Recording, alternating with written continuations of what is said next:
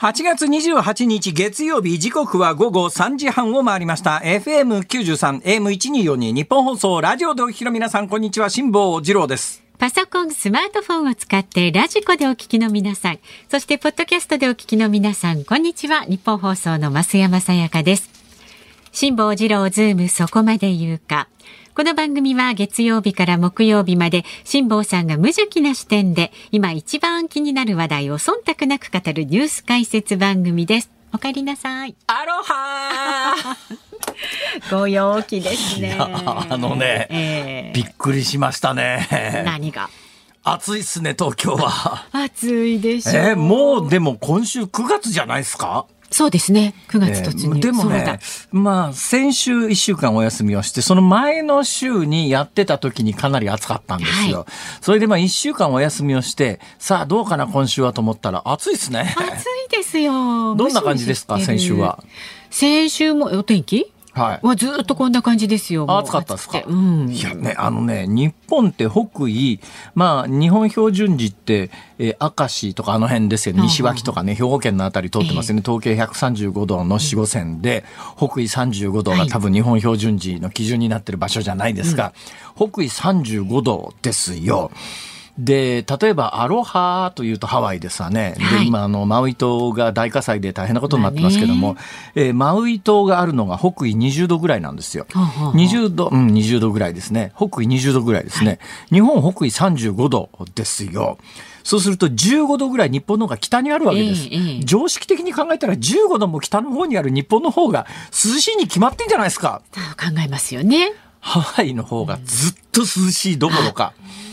もう夜なんか寒いっすよ。そうです夕方日没がこう近づいてくると、えー、まあ当然のことながら北緯20度ということは北半球ですから今夏ですよね。えはい、まああの赤道の近くでも北と南ではやっぱり夏と冬とありますから、ね、はい、いくら常夏だっちゅうたって例えばハワイあたり北緯20度ぐらいになってくるとですねまあ、熱帯っていうより亜熱帯なんですね、だから小笠原なんかの方が気候が近いんですけど、そうすると北緯20度ぐらいにあるハワイだと冬1月から3月ぐらいに行くとまずもう寒くて海に入る気にならないですね、はいはい、元気な子供たちは入りますけど 私ぐらいの年になってくるともうですねちょっと薄手のウェットスーツかなんか着ないともうとてもじゃないけど寒くてこんな時期に海入れねえよっていうのが、はいはい1月から3月のハワイなんですが、今はまあそのハワイだっていや夏ですから、はい、今なハイシーズンで夏の観光シーズンですから暑いはずなのに、うん、夕方になるともうですね気温がぐーっと下がってきてで湿度が低いもんですから。あもう寒いわこれちょっと海入るのはっていうそういう感覚になってきて夜なんか窓開け放してなんか寝られないですよ寒くて。あそんなですか。はい。ところが暑いっすね。いやもう日本ってなんか気候帯が変わっちゃってますよね昔教科書で習ったのとはね。熱帯亜熱帯より暑いっす熱帯みたいなねそうですよね、はい、湿度も高いですから。でそれ日本だけじゃなくてどうもですねアメリカで、ニューヨークとかヨーロッパなんてもっともっと緯度が北ですからね、えー多分ベルリンとかドイツのあたりって日本でいうと北海道からカラフトに近いぐらいの緯度があるはずなんでかなり高緯度高いところの緯度ですね、はい、そうすると太陽の日射量も日本なんかに比べると日本の平均値なんかに比べるとヨーロッパの平均値って太陽の日射量ってものすごく少ないわけですよ。えー、ところが最近ですねタイってね、タイも今北半球ですから、はい、タイも一応、タイはまあ熱帯ですけれども、熱帯で日本のように四季があるわけじゃないけれども、うん、やっぱり雨季と寒季っていうのがありまして、ね、やっぱり北半球なんで、えー、日本における夏と同じタイミングで一番暑くなるし、えー、日本における冬と同じタイミングで太陽高度は比較的下がるんですよ。うん、だからタイも今は暑い時期なんですが、はい今タイあたりの東南アジアにですねヨーロッパの人が退去してわんさかを仕掛けてきて何のためかというと秘書。ああだからヨーロッパでヨーロッパであっちっちいや、アメリカでもそうなんですが、あっちっちになっちゃってるんで、東南アジア行った方が涼しいっていうんでわざわざ夏の時期にタイに秘書に行くヨーロッパとかアメリカ人がいるというそう。いう状況の中で、まあ、日本だけじゃないんですけどちょっとやっぱり地球がおかしなことになってるんじゃないのというのを、本当に実感しますよまさに実感をいたしまして帰ってきたでございますが、まあ、えー、去年も全く同じことを申し上げましたが、うん、結論、はい、私は団体行動に向かない。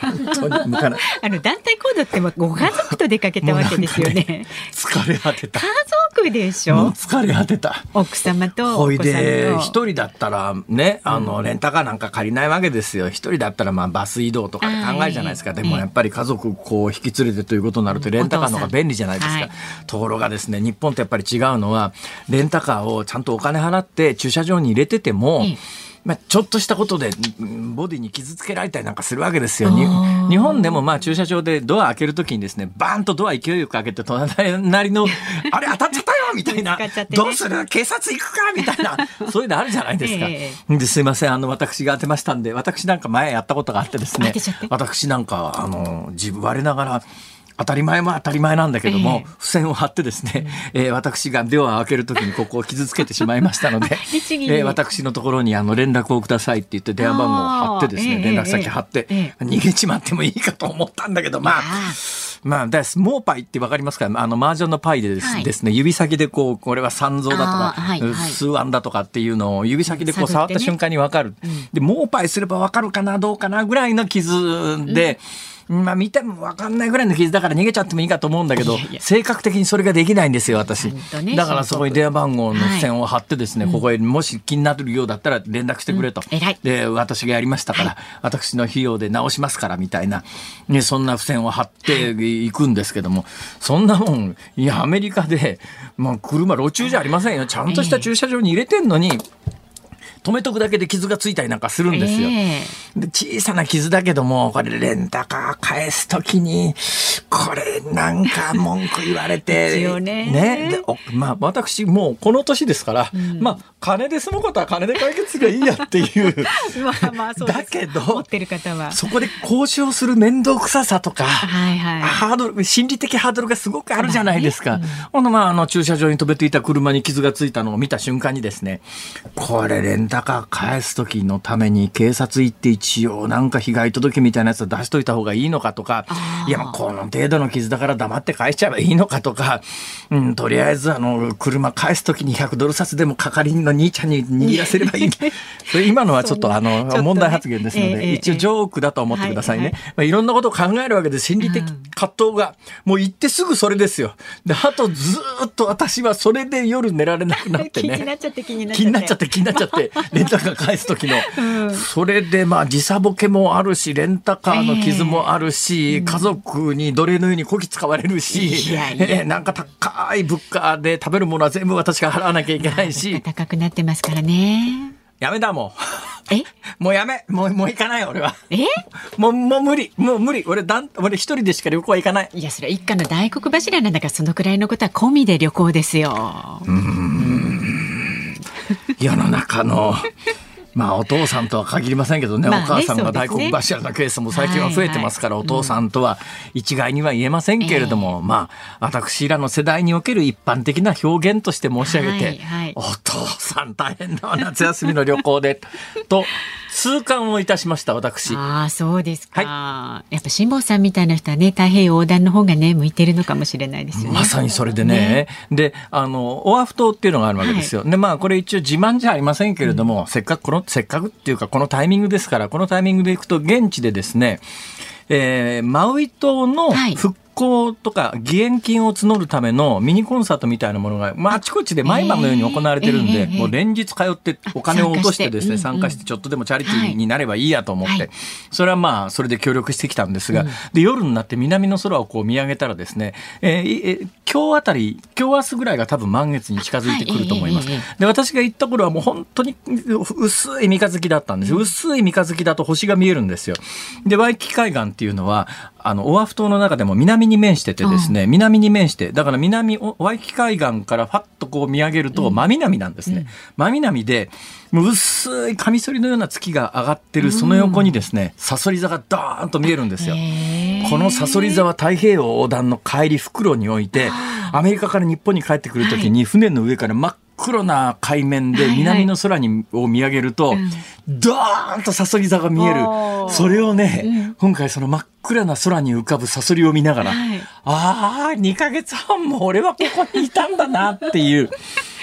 ですごい風が吹いてんですよ。これは貿易風という風で常に吹き続けてる風。だからまあ今回マウイ島の火災も大きくなっちゃったんですけども、まあマウイ島の火災はプラスハリケーンの影響もあったんですけどね。だけどまあまあものすごい常に風が吹いてるんですが、その風をこう吹きながら、でも太平洋横断中ってね。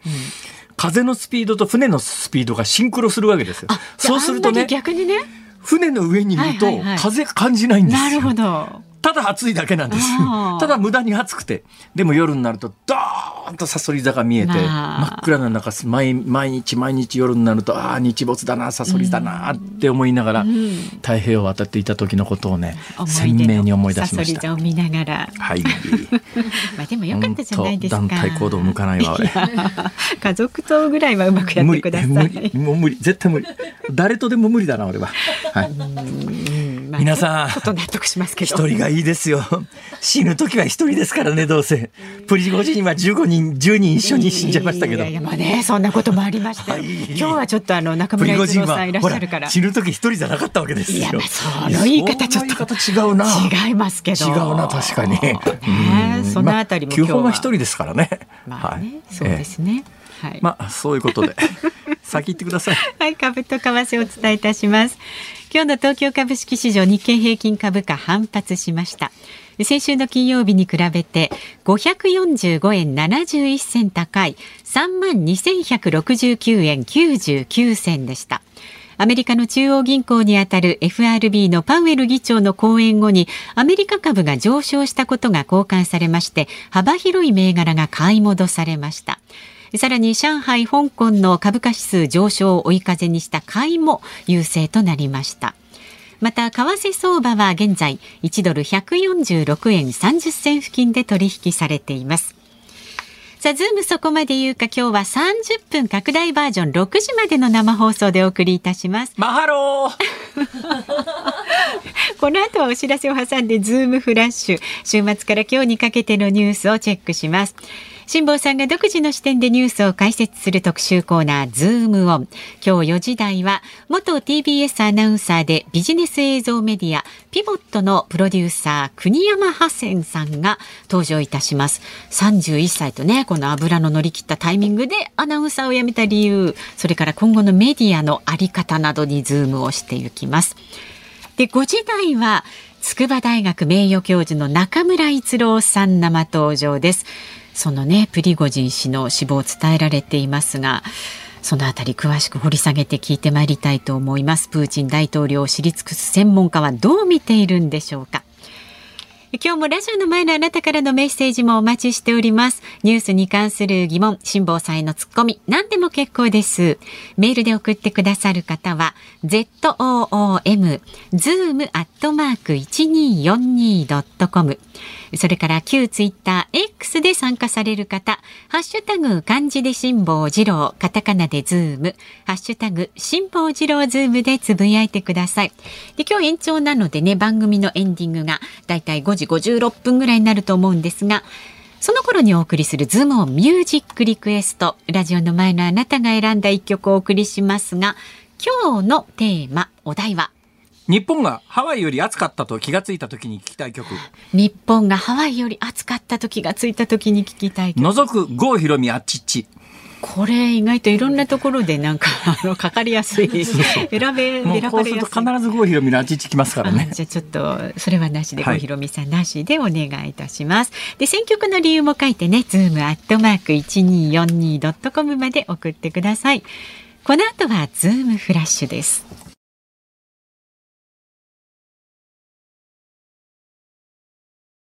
ニッポン放送がお送りしています。辛坊治郎ズームそこまで言うか。このコーナーでは辛坊さんが独自の視点でニュースを解説します。まずは週末から今日にかけてのニュースを紹介する。ズームフラッシュです。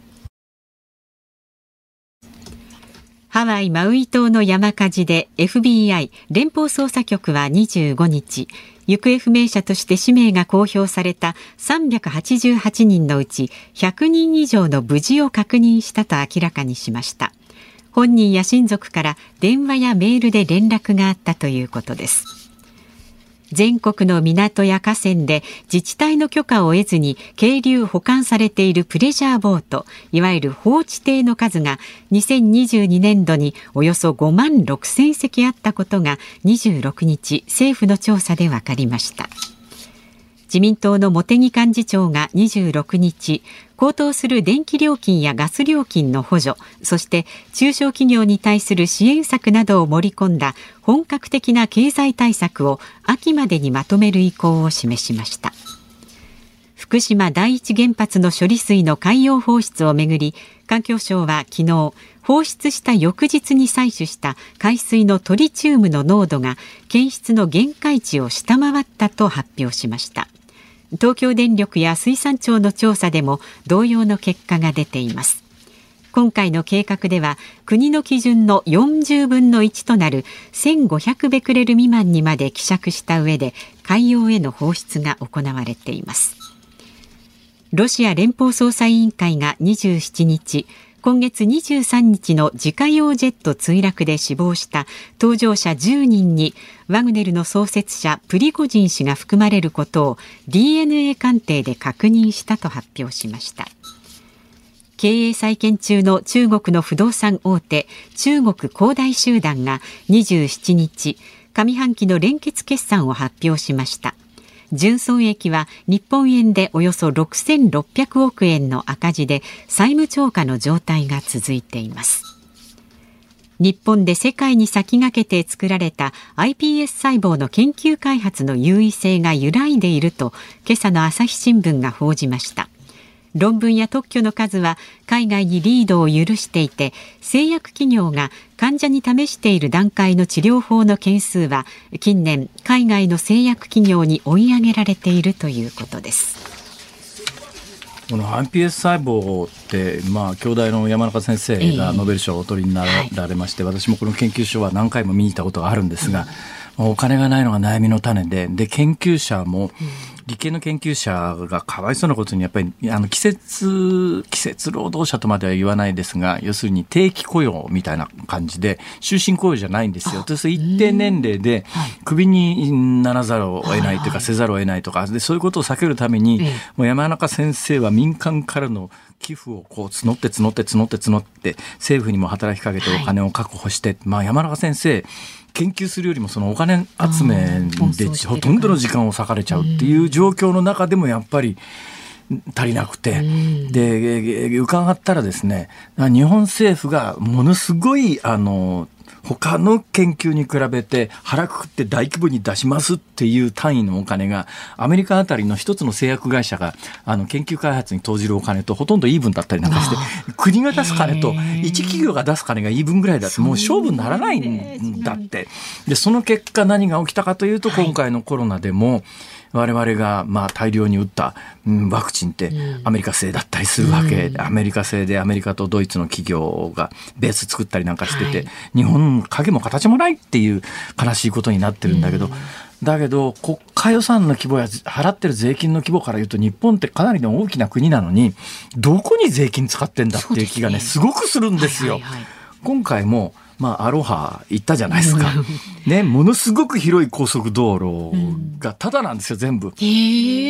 ただなんですよ、高速道路。それもね、2車線とか3車線とかケチくさいこと言わないんですよ。5車線とか10車線とかそんなんですよ。ただですよ。ね、ハワイみたいな狭い土地でもそれでですから、あの、アメリカ本土の方なんかも同じような状況で、日本は、高速道路の建設費が異様に高いんです。よ、はいはい、みんな高架になってるから。だけど北海道みたいに別に高架にしなくて道路そのまんま鳴らしてアスファルト敷いたら道路できるじゃんみたいなところでも高架にするんですね。公共事業でやっぱりその方がコストが高くなってどうしたってコストが高くなってまあ、いわゆるその建設会社にはお金はちゃんと、ちゃんとというか税金は流れていくんだけど、トータルで見たときに、いや、そこにその税金かけるんなら、iPS 細胞の、あの、医薬品への応用にお金かけた方がいいんじゃないとか、えー、東日本大震災の後、東北の東海岸を巨大なコンクリートの防潮堤で覆い尽くしたんだけど、いや、そのお金があるんなら、あの子どもたちの施設や高齢者施設で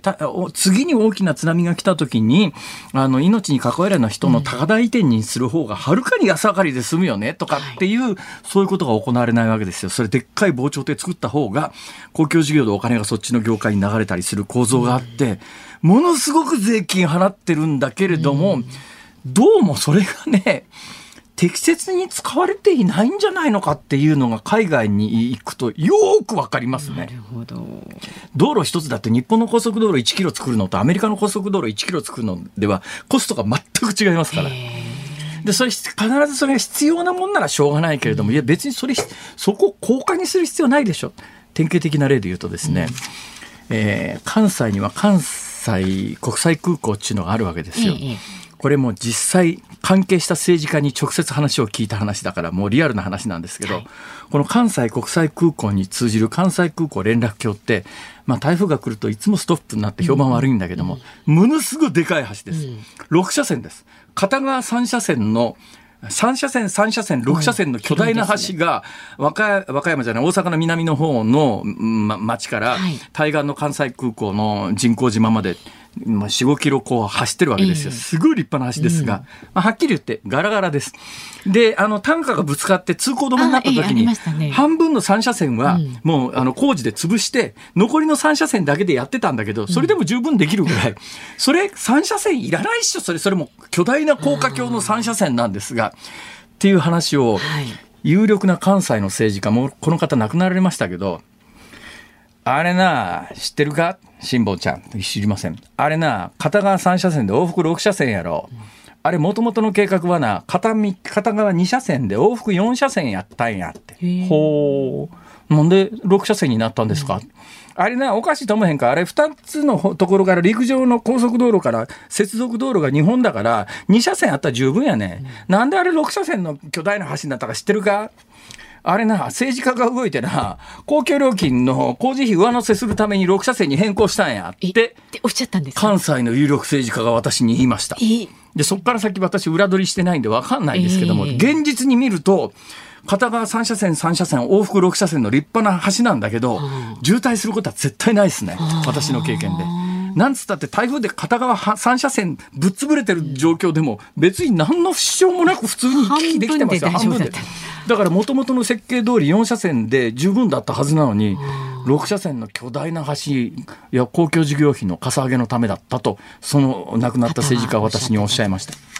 みたいなことが至る所で行われてて、使わなくていいところに税金が大量に使われてて、なんか博物館があのクラウドファンディングしないと、あの暖房、冷房費出ないとか、iPS 細胞の研究で、あの、欧米のプライベートの企業が出すお金と日本政府がお金が出すお金がほとんど同じみたいな、でどんどん遅れちゃうみたいなもったいないことになってるというのがね、極めて構造的なことがたくさんあります。なんとかしてください、辛坊。無理 ズームフラッシュでした。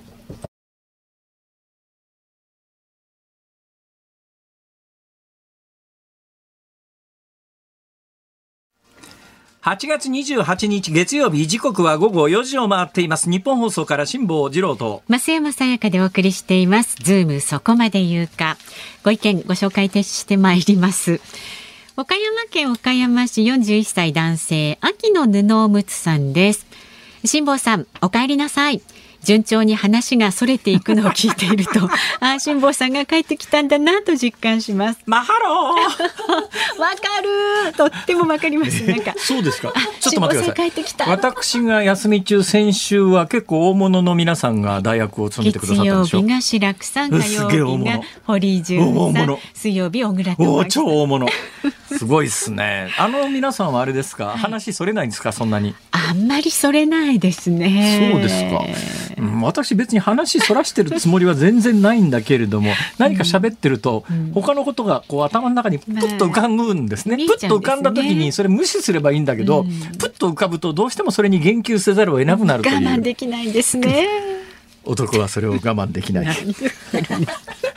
いやなんか懐かしいですよこのノリももはや。一週間ぶりで。懐かしいなんかちょっと。なんすかそれ。はい。それから滋賀県草津市のフルフル三十五歳四十八歳の男性です。最近ニュースであのネッシーが取り上げられていて未確認生物好きな私としては胸がときめいています。馬ってやつですね。うん本当にいたらいいなネッシーところで辛坊さんは少年のような心を持つお方やっぱネッシーはいると思いますか？いるに決まってるじゃないですか。あら。何を言ってんですか？信じる派。信じる派というよりもですね、はい、あのいないということを証明するのは不可能ですから。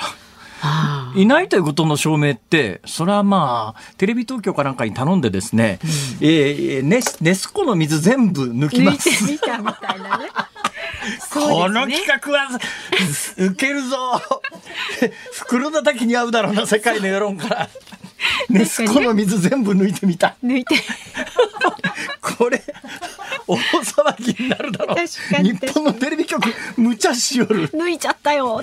全部抜いてブルドーザーでわーわー走り回って。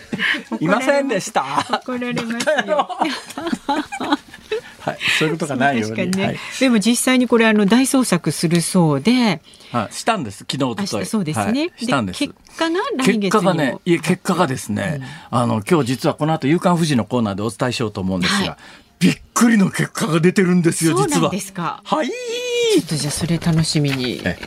とりあえずねあの水全部抜いてみよう。まあそうするとね、まあテレ東に企画持ち込もう。うん、そうですね。えー、そうですねじゃないよ。適当な相槌打ちすぎだろう。本当ですね。ちょっと今自分で思いました。ちょっと頭が私も別のとこに行ってました。さあ、まだまだあなたからのご意見お待ちしております。メールは z o o m zoom アットマーク一二四二ドットコム。旧ツイッター X で参加される方、ハッシュタグ漢字で辛坊治郎、カタカナでズーム、ハッシュタグ辛坊治郎ズームでつぶやいてください。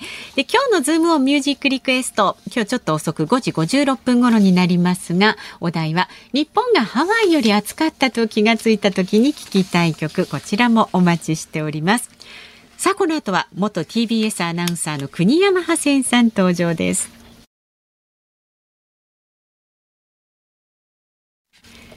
日本放送辛坊治郎ズームそこまで言うか。この時間特集する話題はこちらです。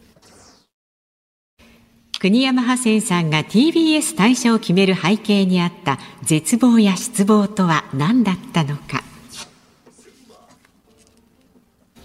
辛坊さんが読売テレビを退社したのは2010年当時54歳のことでしたが。大きなお世話だ。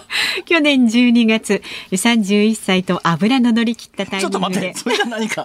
俺は油が抜けきったスカスカになった感じですよねこれだと、ね、抜けてんのかこの誰が書いたのこの原稿？国山ハセンさんが TBS の、アナウンサーを退職したことが当時ね大きな話題になりましたこの決断の裏には絶望や失望があったと言いますが一体どんなものだったんでしょうか？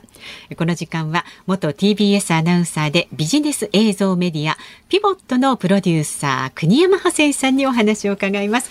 よろしくお願いいたしますよろしくお願いしますご無沙汰しておりますしかし改めてこうやって見ると、はい、かっこいいね。ありがとうございます。いいなんだろう。スラッとしてなんだろう。あのね、俺、あの、曲アナ出身のタレントさん、あるいは曲アナでいろんな人と会って、うん、あ、これ確かにかっこいいわと思ったのが、やっぱバード羽鳥君っていうのがいるんですよ。ね、バード羽鳥に匹敵するぞ。本当ですか？若い分だけ、あの、うん、若い分だけって言うと怒られちゃうけど。それもちょっと問題。あなたの方が、笑顔も可愛いし。いやいや。ありがとうだからねナンバーワンナンバーツーを上げろと言われりゃ、うん、バード羽鳥か国山派遣かだろうな。そんな辛坊さんにそう言っていただけるなんて大変光栄です。いやあのね、でもね、ごめんね、はい、基本基礎知識が全然なくて、はい、あなたが TBS を辞めたっていう話は、はい、ネットニュースの見出しで知ってるんだけど、ええ、それ以上の知識が全然ないわけですよ。で、そもそもね、国山派遣って、もう本人目の前にして言うのもなんだけど、なんでこういう名前なの？あハセンというのはですね、ええ、アラビア語の名前なんですけども、私の父がイラク出身で、え、お父さんイラク人？はい。ですので、その、ミックスということで、あの、ハセンという名前がついてるんです。今風に言うとダブルとかっていうやつですね。そうですね。ええ、そうです。お父様イライラク。イラク？です。はい。イラク？はい。イラク？イラクのバスラという都市。バスラ、はい、バスラ出身でして。え？ということは、はい、お父様はフセイン政権時代に日本にいらしてるの？はい。あの、このエピソードだけで多分20分終わっちゃうと思うんですけど。簡単にじゃあ、1分で。はい、1分で。うん、あ、で、父は、えっ、ー、と、その時に日本に仕事で来て、フセイン政権の時はい。で、母。人じゃないの？民間人？民間人です。あの、エンジニアなんですけど、まあ、厳密に言うとフセイン政権の前ですね。だからフセインの父。そうなんだ。はい。の時に、日本に来て、母と出会い、えで、母ともに、まあ、イラクに戻り、えー、はい。イラン・イラク戦争時に姉を、母は出産し、で、母はまあ日本に帰ってきて、父もちょっと戦争が落ち着いたタイミングで、また戻ってきて、1991年に私が日本で生まれたというエピソードがあるんですけれども。あ、そうなんだ、はい、で、お父様はそれからイラクに帰らず？帰らず、まあ、主に海外を拠点に、あの、働いていたんですけれども、えー、はい。あそうですか、はい、でじゃあ育ったのは日本です。ハセンさんのハセンってどんなどういう意味？あの美しいという意味なんですよね。ほほこれ男性名女性名男性の名前なの？男性名ですね。えでアラビア語はできる？全くできないですね。どのぐらいできないサラーマーレイクムしか言えないです。何それ？あの、こんにちはっていう。はあ、あの、はい、コーラン読める？あ、もう読めないですね。アラビア語を読むことは全くできないです。私はもう日本生まれ日本育ちなので、ええ、言語は日本語。まあ、英語は多少できますけど、え、主にもう父も、えっ、ー、と、父との会話も日本語と英語だったので。東京？東京です。東京？はい。東京はまあ、しかし多様な国、多様な場所だから、うん、えー、まあ、ダブルでお父様、イラク人でも、子供の時にそれで何か引け目感じるようなことはなかった感じ？私の世代ですとそこまでなかったですね。確かにただ、あの、こうやってイラクと、イラクにルーツがあるって話をした時に、ええ、まあ、そのイラク、その戦況が、というか情勢がずっと不安定なので、まあ、それによってその、どんな国なのとか、まあ、治安が悪いっていうことで、そういうイメージが先行して、会話がちょっとなんていうんですかね、危ない国だよねみたいな話をされるっていうことで、ちょっと不愉快な思いをするみたいなことは多々ありました、ね、イラクに行くことはある？ないんですが、私としては行きたいので、ええ、あの、どこかまあ落ち着いたタイミングで。そうだよね。はい、イラクって結構、今治安的に言うと、微妙なところはあるよね。そうですね。ただ、だいぶその知り合いに聞いても落ち着いてきてる。ええ、まあ、バグダッドもそうですし、はい、はいはい、バスラなんかはもう安全だっていうふうに聞いてるので。一時ね、あの、IS がガーッと勢力伸ばしてる時って、北の方はやばかったけど、はい、今もう IS 自体がもうほとんどなくなっちゃってるから、そうですね。そういう意味では治安はあのアフガニスタンなんかに比べるとずっといいかもしれないですね。と聞いていますね。そうですか。はい。はい、そんなハセンさんが TBS アナウンサー、え、大学どこ？中央大学です。中央大学はい八王子市にあります中央大学小学部卒業です2013年に TBS テレビに入社しましたごめん普通だね。はい、普通なんです。だから普通なんです。本当にあの普通の日本まで日本育ちのあのどんなこと普通なんですよ。あまり普通でびっくりした、普通です。普通です。そのまま TBS でアナウンサーとしてこうキャリアを築いていて辛坊さんとお会いした。TBS 同期何人？4人ですね。アナウンサー4名。男女の別は？えー、2対2です。男女。はい。男性の同期が他にもいるわけはい。熊崎和人というアナウンサーがいますね。ごめんなさい。東京は人数が多いから分かんないな。今、世界陸上で実況なんかを担当してるんですけど、スポーツ実況。はい。ということは、ハセンさんはスポーツ系じゃないところで雇われた感じ？そうです。そうですね、私が。ね、男二人入れるときって大体そんな感じで、一、人報道バラエティ系、一、人スポーツ系みたいな。そうするとまあ相方がスポーツ系で、ハセンさんは報道バラエティ系。はい、で、TBS 入ってから、私あの、志らくさん、先週志らくさんが私先週夏休みだったんですけど、月曜日志らくさん代わりにここのスタジオで、私の代わりにやってくれたらしい、くれたらしいってところじゃない、くださったんですが、あの番組に私何回か出て、はい、あのあの時の印象で言うとね、えあこれは、まあ、民放において羽鳥の次いけるだけの才能があるなっていう感じはしたんですよ。でこんなにあっさりやめると思わなかったんで何があったの？そうですねいろいろあったんですけども。いろいろあったの、まあ、辛坊さんとはその朝の情報番組でご一緒させていただきまして。はい、うまかったんだよ。はい、単純に。まあ、単純にこのキャリアでここまでできるのはそうそういないよねっていう感覚。で、辛坊さんが、なんか、呼び出されたんですよ。お話しされ恐ろしいことに。呼び出してねえし。恐ろしいことに。やめてくれるそういうこと言うの。オンエアが終わった後にですね、えー、ちょっと、こっち来なさいって言われました。ドキドキして、こう大きなモニターの後ろにですね、呼ばれて、裏に呼び出されて、はい、何が起きるんだろうと思ったら、君このままでいいからと。で、あともうちょっとこう、カメラを意識して、あの、しっかり、あの、言うところは言った方がいい。いやいや、うまかったんだよ。うまいわ、これ。うまい。なかなか。だから、志らくさんがサブに回って、国山ハセンさんがメインで、あの番組は継続すべき番組だろうっていう、私はたまにしか言ってないけど、パッといった印象で言うと、俺がこの曲のプロデューサーならそういうふうに番組変えるなっていう感覚を持ったんですよ。そういうふうに言ってほしかったですね、上層部にね。まあいいや。ね、それで、番組はあっさり終わっちゃったよね。そうですね、1年半で番組終了してしまって。ね、あの番組ね。はい、だんだん、あの、大体ね、朝の番組ってね、朝って視聴習慣きついから、うん、私朝の番組二十何年やってるからよくわかってるけど、はい、数字上げるの大変なのよ、うん。上げるの大変だけども、ちょっとずつ上がり始めたら、あの、一気にある時にチャンネル変動がガーッと変わる時があるから、うん、あの番組は続けてりゃね、目はあったと思うんだよね。ありがとうございます。私が、まあ、一番その目標にしていたのが朝の情報番組の MC だったので、そういう意味ではすごくやりがいを感じてます。だってさ、徳さん始めた頃のズームの数字なんかひどかったよ。本当に。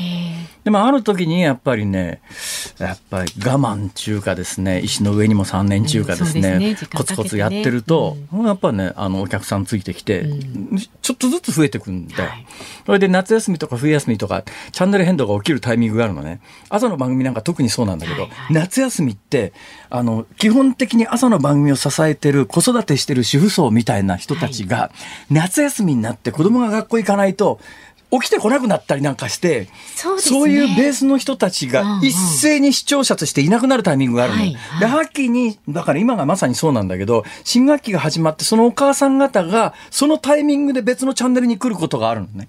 で、そうやってそれを何期か、あの、季節を経ていくと、はいはい、いい番組は必ず数字は上がってくる。うんっていう感覚があったんで、うん、結構面白かったんでね、もったいねえなと思ったんですけど。うん、ちょうどね、あの、いわゆるそのコア視聴率と言いまして、その若い世代の数字を指標としていきましょうっていう転換期でもあったので。世帯視聴率から今ね個人視聴率に、これやっぱりねまあちょっと裏に超大きな広告代理店の意図とかいろんなことがあるわけですけどもういいやもうそんなややこしい話は、それで それでそれでその番組が終了しましてでその後は「ニュース2 3という夜のあの報道番組昔筑紫さんがやってたんですね、はい。えそこに何何なんで松山さんそこで笑うの？すごい昔に振り返ったなはい。でもね、筑紫さんの番組。もうやってないよね。はい。やってないです。筑紫さん確か死んだよね。になられましたので、はい。ですが、その歴史あるそのニュース2 3に、まあ、配属といいますか、担当することになり、ニュース2 3は2年弱ですかね。はい。ですか。いや、1年ちょっと。あの、志らくさんの番組の後に夜のニュースやってたんだ。やりました。なんで、それどういうポジションで？それはあの、キャスターでえっと、小川彩香さんというメインキャスターがいて、はいはい、その横に私がまあキャスターとして入って。女性がメインで男性がサブっていう形、はい、そうですね。構図で言うと。で私がまあそういう意味ではあの現場取材なんかまあフィールドキャスターも兼ねて結構いろいろと取材させていただいたんですけれども。で俺の感覚で今のハセンさんのキャリアを聞くと、うん、TBS の中ではかなりあの将来を嘱望されてるっていうかですね、ね、エリートコースっていうかね、はいはい、いい番組のラインナップで来てるよね。そうですね。あのはい自分で言うのもなんですけど多分同期にしても先輩後輩にしても、うんまあ、仕事からすると羨まれてもおかしくない、はい、あの、仕事のつき方だよね。ね。はい、でなんで辞めたのかっていうことですよね。なのになんで辞めたのかって話ですよね。ただですねその朝の情報番組の時にやっぱり楽しかったんですよ。ああいうこう MC っていうポジションをすごい目標にしてたので、えー、まあそういう目標にしてたものが終わって、今度じゃあ夜の報道番組、もちろんやりがいもあるんですけど、じゃあそれがなんか大きく今までとやってきたことで、まあ、変わるのかっていうと、またちょっとこう、マンネリ感というか、何か。わかるわかる、はい、やっぱりね、あの、ニュース23、ごめんなさいね、私、筑紫さんのやってる時以来、そんなに見たこともないんだけど、大体、なんとなくわかる、イメージ的に。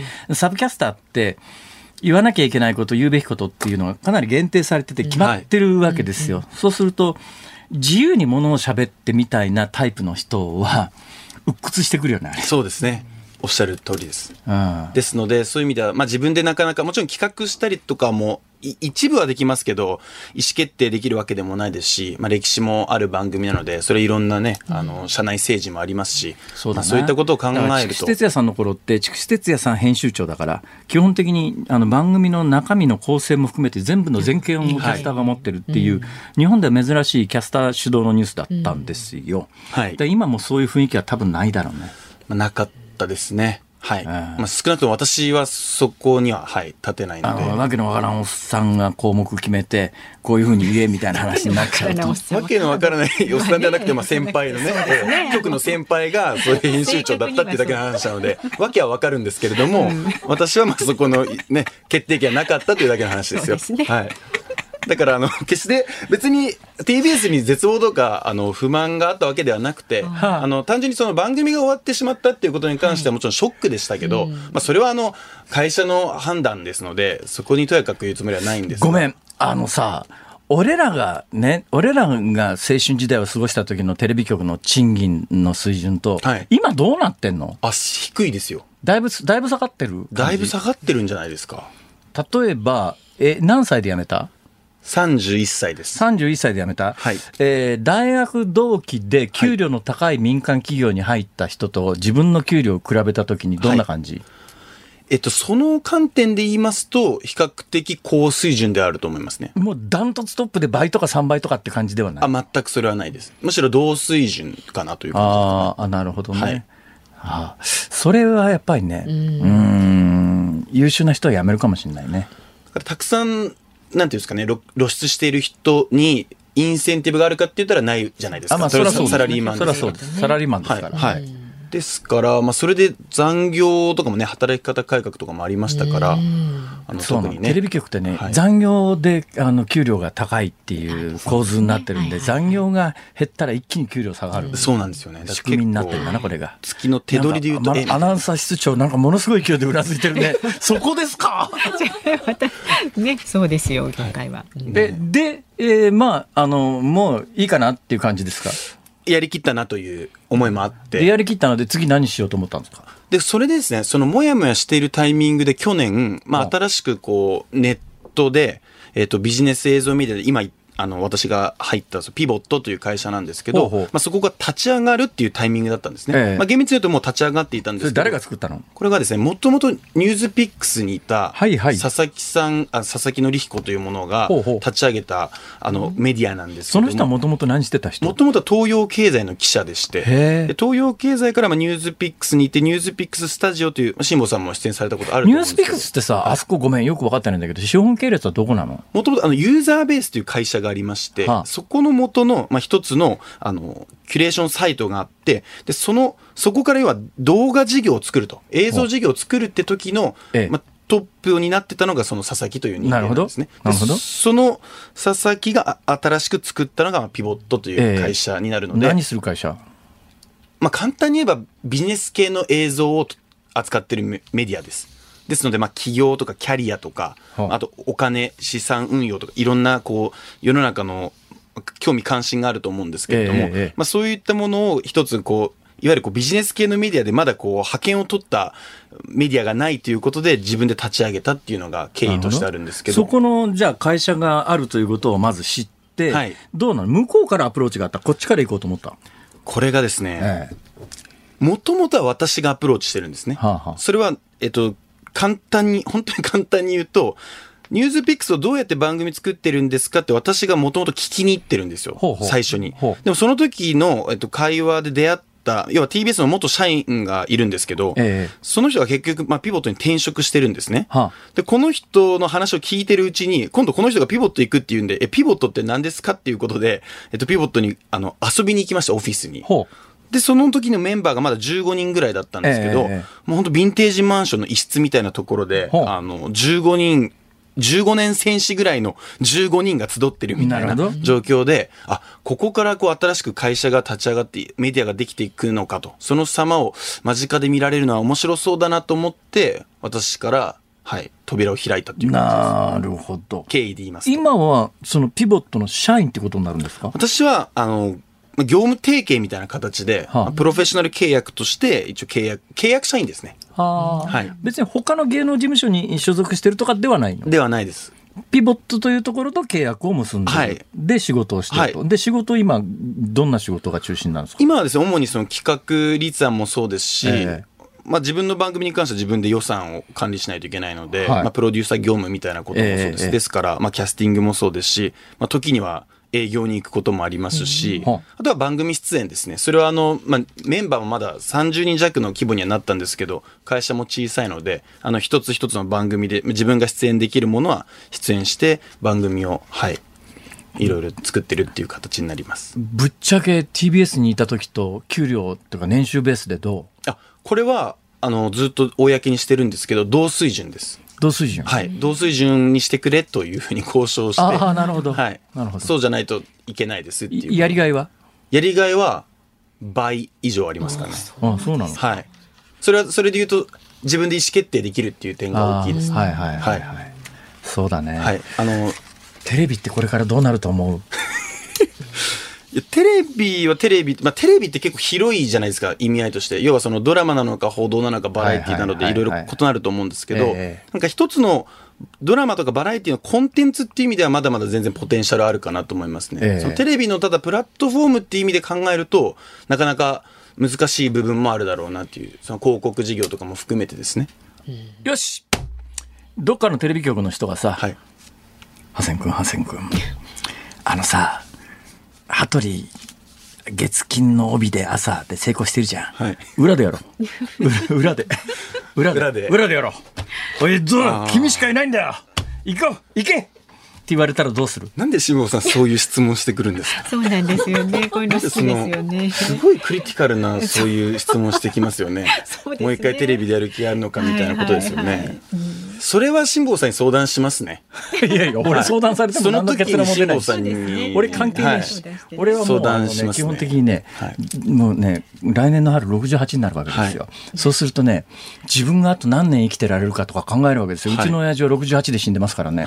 リアルに、もう、四季というのが見えてきてて、で、私の会社の先輩で、あの、すごい元気だったおっさんたちが、私が例えば20、20歳前後の時に40ぐらいだった威勢のいいおっさんたちが、もう毎日のように訃報が来るのよ。はあああ、あの人も死んだ、この人も死んだ、その人も死んだって、年齢見ると大体80代の後半ぐらいで、みんな死んでるわけですよ。はい、となると、俺今68で、80代後半までとしたって、マックス20年じゃないですか。うん残り時間も本当になんか風前の乏しみみたいな感じがしてさ。はあいいね。ハセン君今いくつ ?32 です。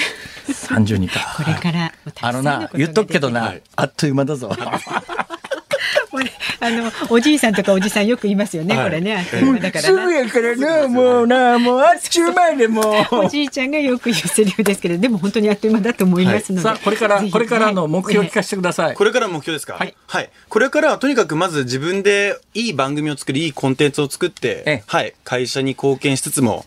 まあ、自分の実力をもっともっと上げるっていうことですかね。はい、えー、ハセン君の出てる番組を見ようと思うと、一番簡単にはどうしたらいいの、はい、?YouTube で、はい、PIVOT ピボットと検索していただけますと、はい、あの、いろんな番組出てきます、なるほど。はい。ぜひお願いします。ぜひご覧になってください。えー、忙しい中ありがとうございます。ありがとうございます。いやいや、ちょっと今度イラク情勢についていろいろ聞きたいんで、そうですね。本当あっという間、あっという間だったんで、ぜひまたぜひ呼んでください。よろしくお願いします。お願いします。今度志くさんも来ていただく。そうですね。やりましょう。同窓会。え同窓会。ありがとうございました。ありがとうございました。山橋さんでした。ありがとうございます。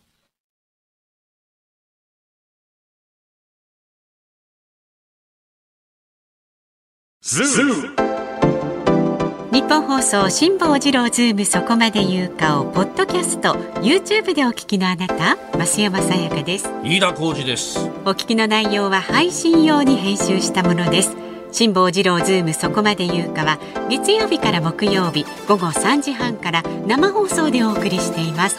ラジオの FM93 AM1242 に加えてラジコでもお聞きいただけますよラジオラジコでは配信版では聞けない。あんなことやこんなことがいっぱい。さらにリポーターがあなたの街にお邪魔する中継企画や辛坊さんが夕刊フジの記事を解説する夕刊フジそこまでズーム。えそして生放送でしか参加できないリスナー参加コーナー。ズームオンミュージックリクエストなど盛りだくさん。ぜひラジオラジコでも辛坊治郎ズームそこまで言うかをお楽しみになってください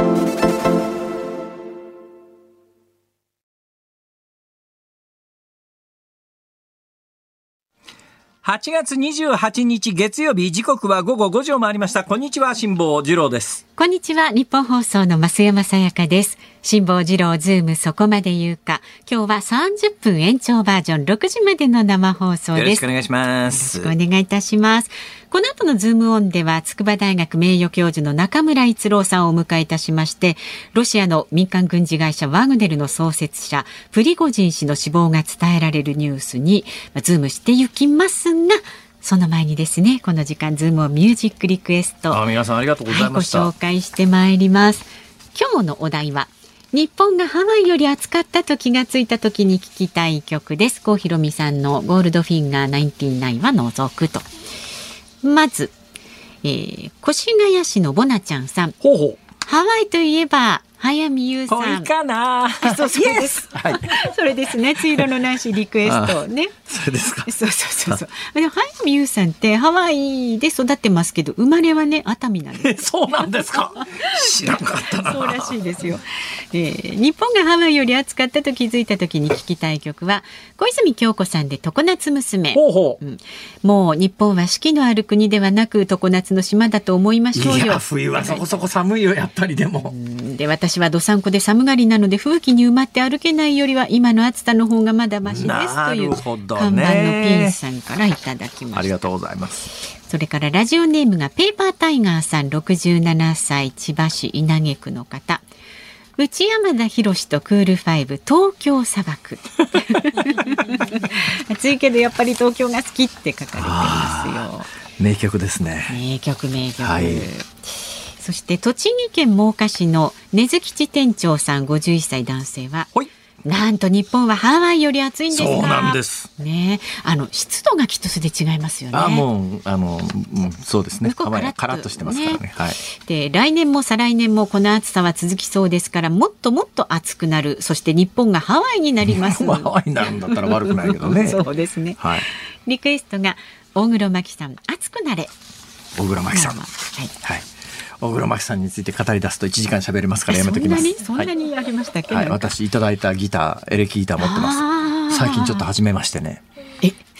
ピアノでとどまらずにエレキこれちょっとねこれもちょっと喋ると1時間かかるんでまたこの後はいこの後どっかのタイミングで。はい、えー、中央区のアメンボマンさん61歳男性この暑さスコールのような雨もはや日本は亜熱帯気候常夏になるのも時間の問題です、うん、リクエスト曲が石川優子さんとチャゲで二人のアイランド。夏夏夏夏。夏夏ここ夏。はい、はい。えー、香川県観音寺にお住まいのしんちゃんさん70歳男性は美空ひばりさんの真っ赤な太陽をお願いしますと。真っ赤に燃えた太陽だからあそうそう真夏の海は恋の季節なのって歌詞ね。でこの夏長男家族5人がハワイへ行きましたとお土産何かなと期待していましたが小さなビスケット5個が入った小さな袋でしたって書いてあのね、しんちゃんさん何を言ってんですか？その、そのビスケット、クッキー、めっちゃ高いですよ。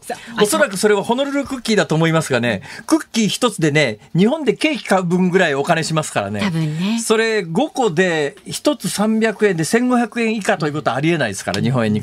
それ、相当高級な、まあ、ビスケットっていうかクッキーですから。で、お土産いろんなとこ買わなきゃいけないし。いや、あのー、これもう今ハワイでホノルルクッキーすっごい人気ですが、あのなんだクッキーかって思わないようにした方がいいと思います。今日私ホノルルクッキーだと値段がバレるんで違うところのクッキーを買ってきましてそれも20個入りですから。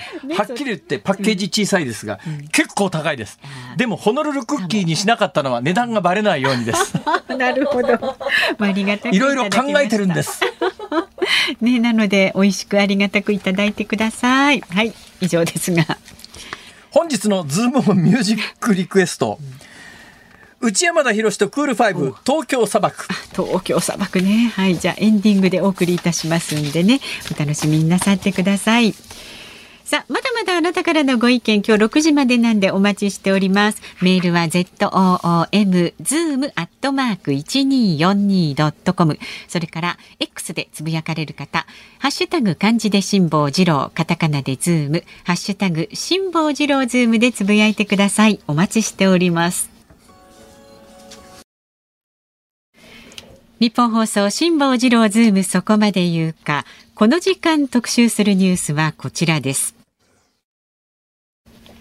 武装蜂起を起こしたワグネルのプリゴジン氏暗殺された可能性も。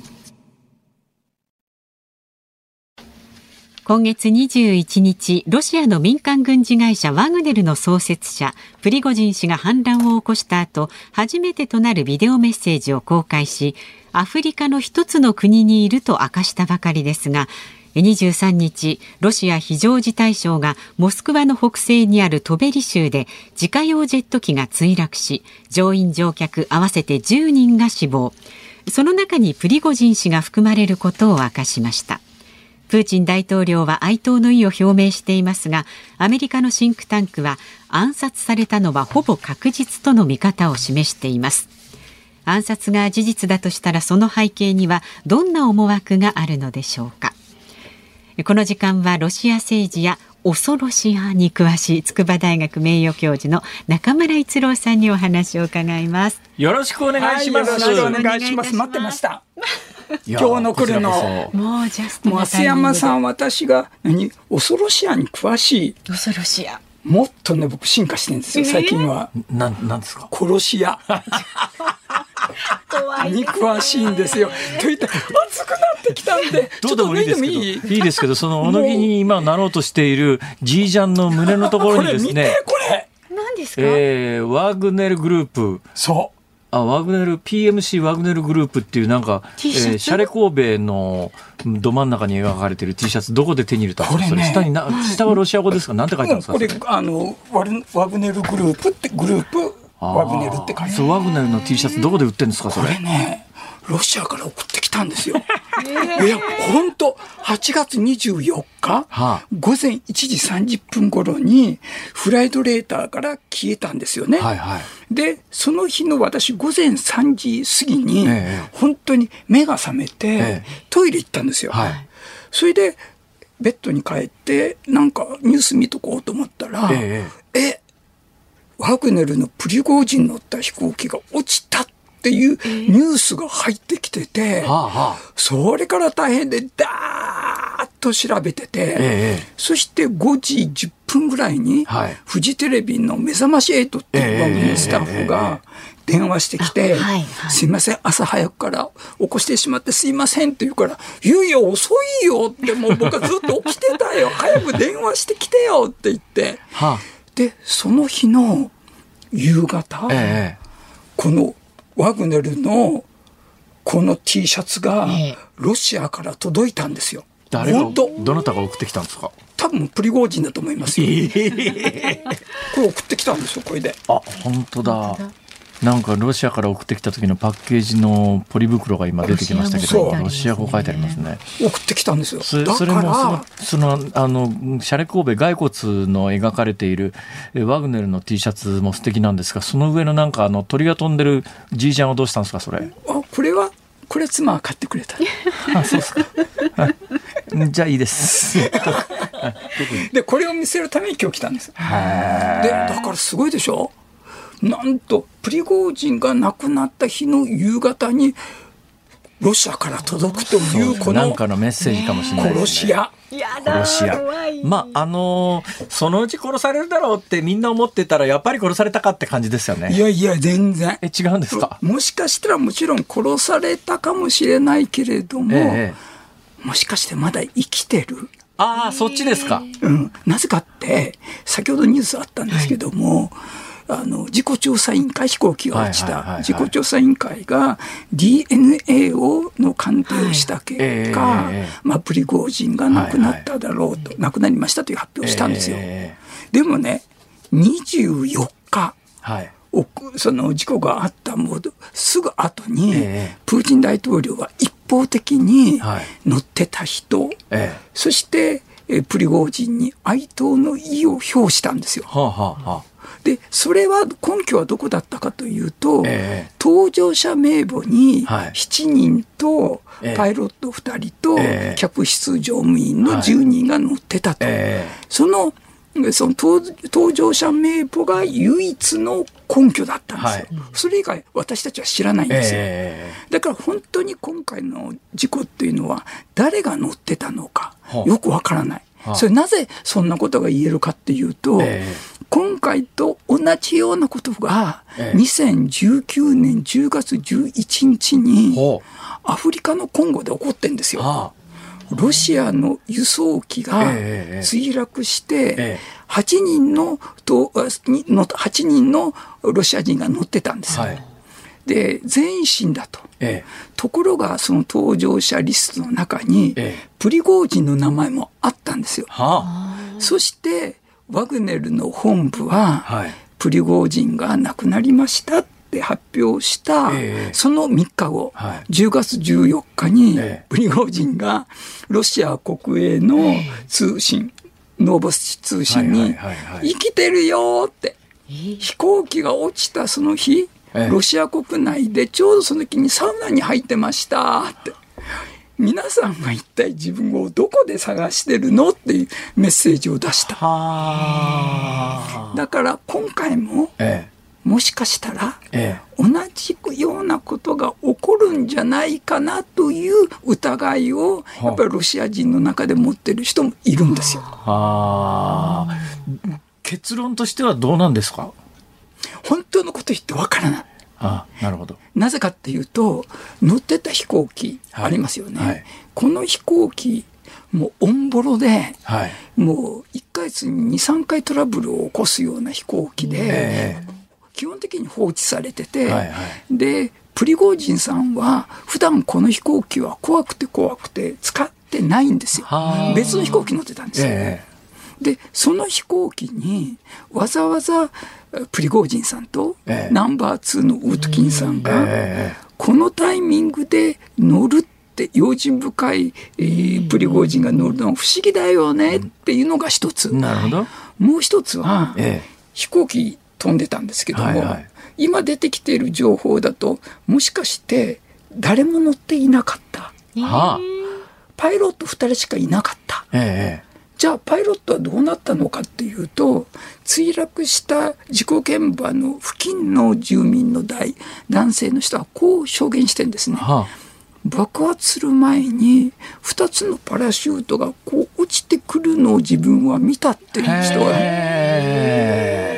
ということを考えるともしかしたら今回の墜落事故っていうのは、はいワグネルたちが起こした自作自演、そしてプーチンが言ってるように、ええ、そのプーチン政権が下からミサイルを撃ったとか、はいはい、本当はないんじゃないか。なるほどね。で、アメリカン CIA も、下からミサイルを撃って、えー、プーチン政権が落としたと。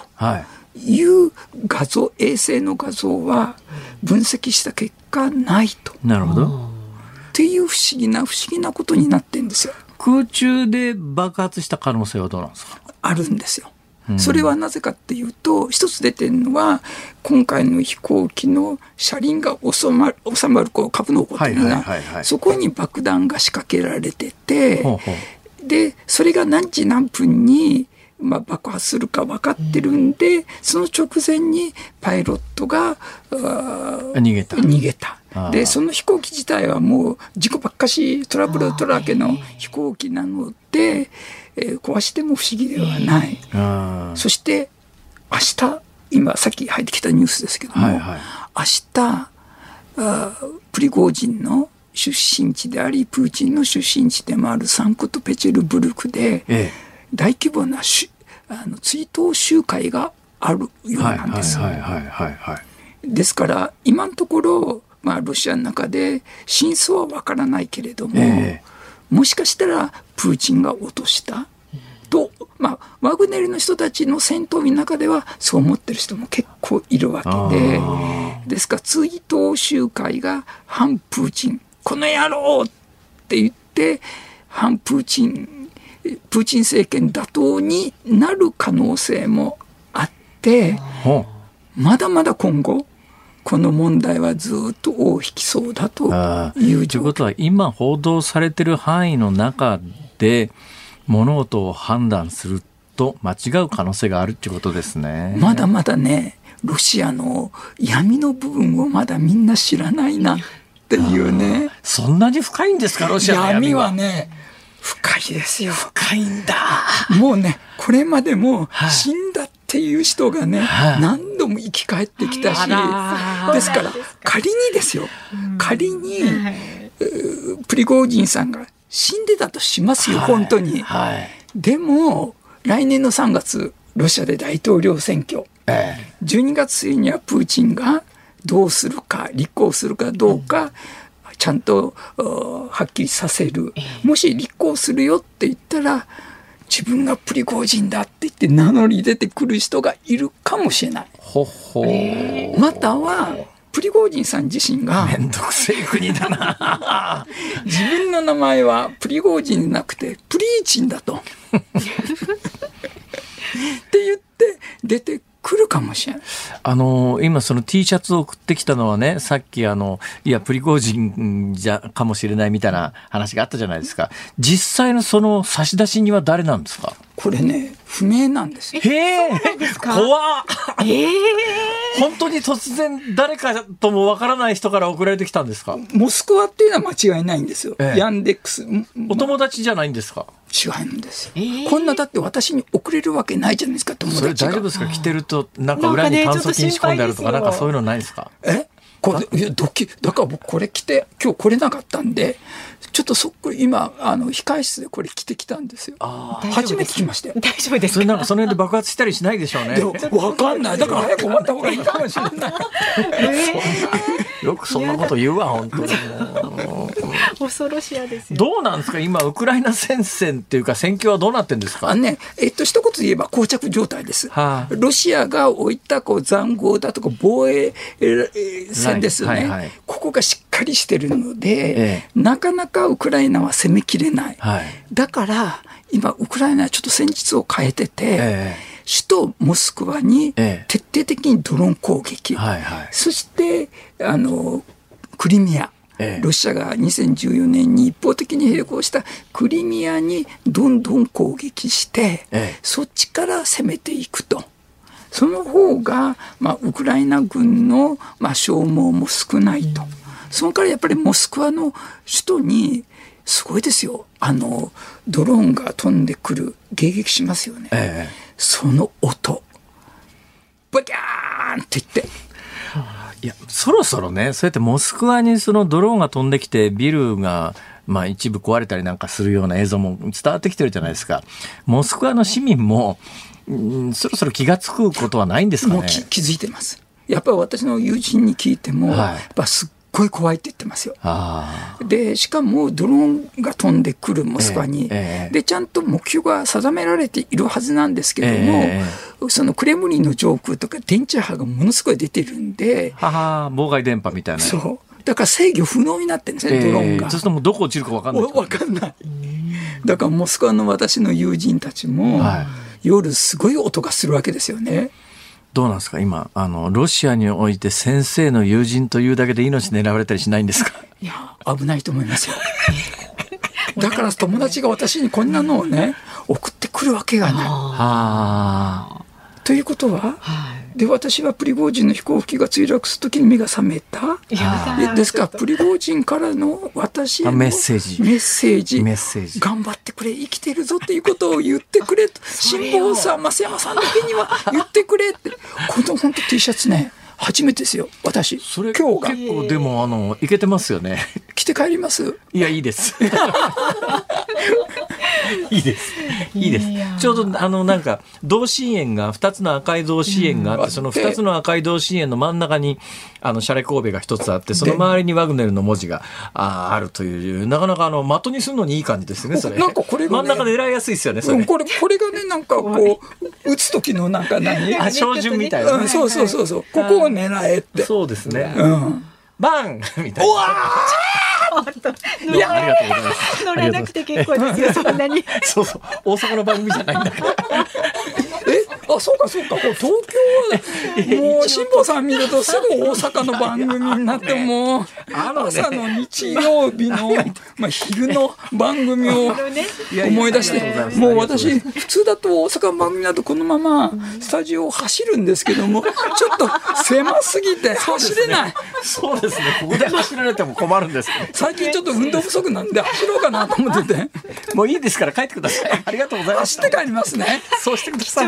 報あありがとうございました。やっぱりあれだよね。なんかあの 先生いらっしゃる時に、奥様とかスタッフの方がこの金魚鉢の向こう側にいる時にはこれほど暴走しないのに、一人の時にはすげえ暴走しますね先生。ですね。大丈夫ですか？暴走老人ですから。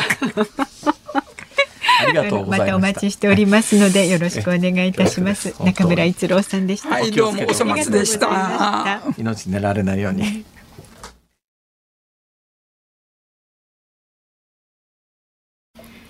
辛坊さんが独自の視点でニュースを解説するズームオン。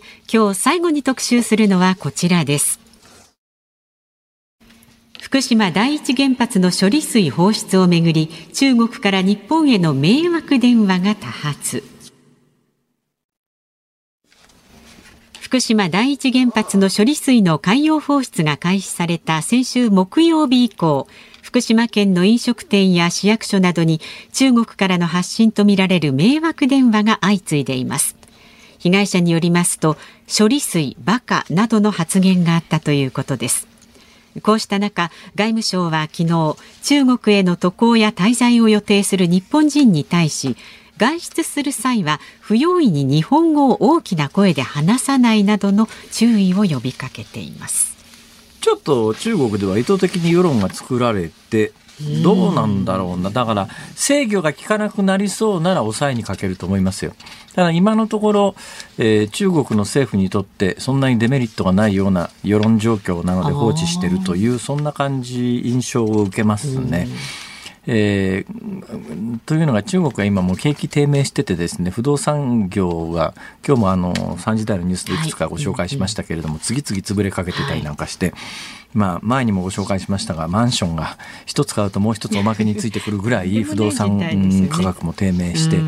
国内の景気対策っていうか、うん、あんまりうまくいってない。だ世論の動向で、世論が、景気が悪くなると必ず世論って政府に反発が向かうというところで言うと、はい、今回このタイミングで日本に、まあ、世論の矛先を向けるというツールとして、そらすために。あ、うん、そらそらすためのツールとしては、に今のところ中国政府としては、えー、使えるツールだなというので使ってて。で世論もですね両方あると思うんですよ。つまりトリチウム水というのがトリチウムというもの自体がまあ他の放射性の核物質とは、まあ、かなり性質の違うもので、えー、まあ、そんなに言うほど危険なもんではないということを理解している人もそれなりに多いと思うんだけれども、はい、ただそういうふうな世論誘導が行われていないので本気で心配している人も現実にはかなりいるんだろうなと思うのは、中国で今何が起きてるかというと、えー、塩って岩塩なんかはま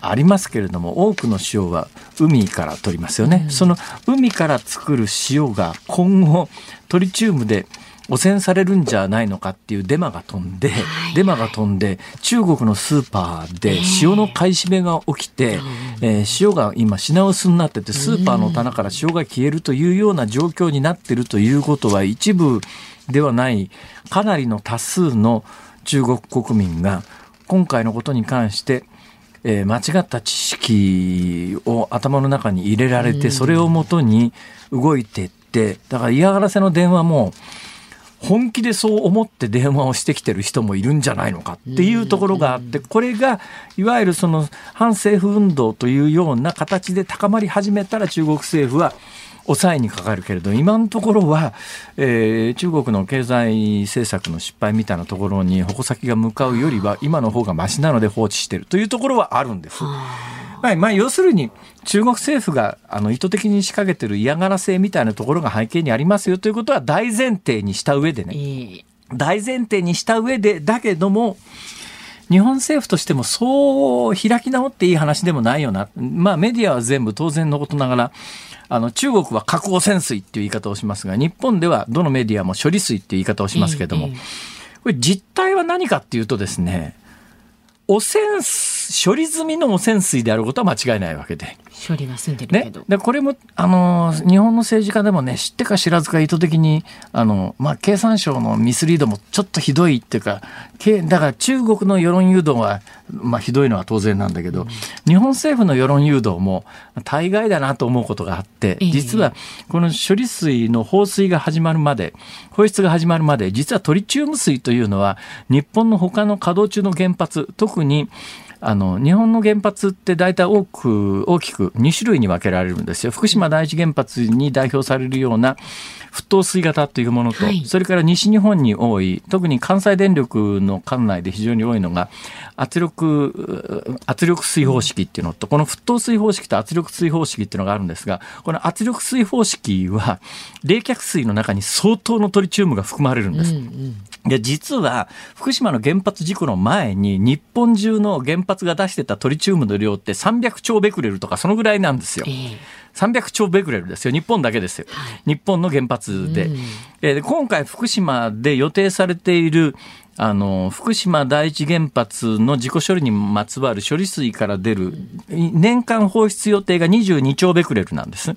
でそれの10倍を超えるあのトリチウム水は日本の原発はずっと出し続けてきた。だけど日本でまずね経産省は日本国内の世論を作るためにいや福島のあの処理水はトリチウム水で今日本の原発でもずっと出してきてたんですよっていうのをまず世論処理水放出するまでの世論対策では、実はこの日本の他の原発でずっと出してたんですっていうのを言ってたんですよ。ところがね、うんうん処理水の放出が決まって、国内的な世論もそれに関してはかなりもう agree でしょうがないよねっていう人が増えた段階で今度日本国内向けのあの世論誘導の方向を変えてきて福島から出るのは年間22兆ベクレルに過ぎませんと。ところが韓国や中国ではそれをはるかに超えるあのベクレルのトリチウム水を出してるんですっていうふうに切り替えてきて、なんか日本ではこの22兆ベクレルの福島で出す分だけが全部みたいな、